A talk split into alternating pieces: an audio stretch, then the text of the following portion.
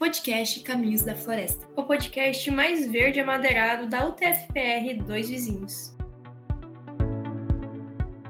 Olá pessoal, meu nome é Keliane e está começando aqui no nosso podcast a série Biomas do Brasil. Todos os biomas que ocorrem no Brasil estendem suas fronteiras para além do limite do país, com exceção do bioma Caatinga, que é a região que se encontra exclusivamente no território brasileiro. Mas vamos lá. O que é a Caatinga? A Caatinga é um bioma exclusivamente brasileiro, ocupando uma área de 70% da região Nordeste e 11% do território nacional.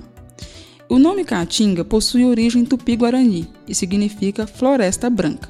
E essa denominação, ela representa as características da vegetação desse ecossistema, cujas suas folhas caem no período da seca. A caatinga é a vegetação que predomina no Nordeste do Brasil. O bioma apresenta clima semiárido e possui vegetação com poucas folhas e adaptadas para o período de seca, além de uma grande biodiversidade. A Caatinga ocupa a totalidade do estado do Ceará e parte do, território de Alagoas, Bahia, Maranhão, Paraíba, Pernambuco, Piauí, Rio Grande do Norte, Sergipe e também o norte de Minas Gerais. Por esse bioma ter seus limites somente dentro do território brasileiro, o seu patrimônio biológico não é encontrado em nenhuma outra região do mundo. Esse bioma apresenta diversidades peculiares, principalmente em relação à adaptação climática das plantas e dos animais. Ele é afetado por secas extremas e períodos de estiagem, característico do clima semiárido. Por essa razão, a vegetação precisou desenvolver mecanismos de sobrevivência em relação à pouca disponibilidade de água, e a fauna é também bastante diversificada e adaptada ao clima, com recorrentes migrações no período de estiagem.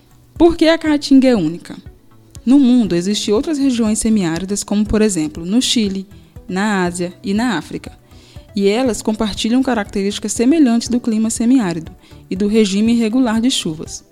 Porém, quando os cientistas comparam as espécies daqui com a dessas regiões, foi, verificado que as nossas espécies não apenas eram diferentes e exclusivas, mas também apresentavam uma diversidade bem maior.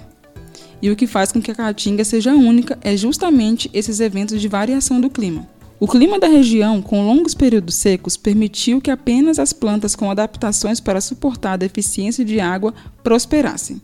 O contato com diferentes formações vizinhas, como o Cerrado, a Floresta Amazônica, a Floresta Atlântica, contribuiu para a formação desse cenário de condições que são tão específicas, onde puderam surgir espécies endêmicas, que são espécies que só são encontradas naquele bioma.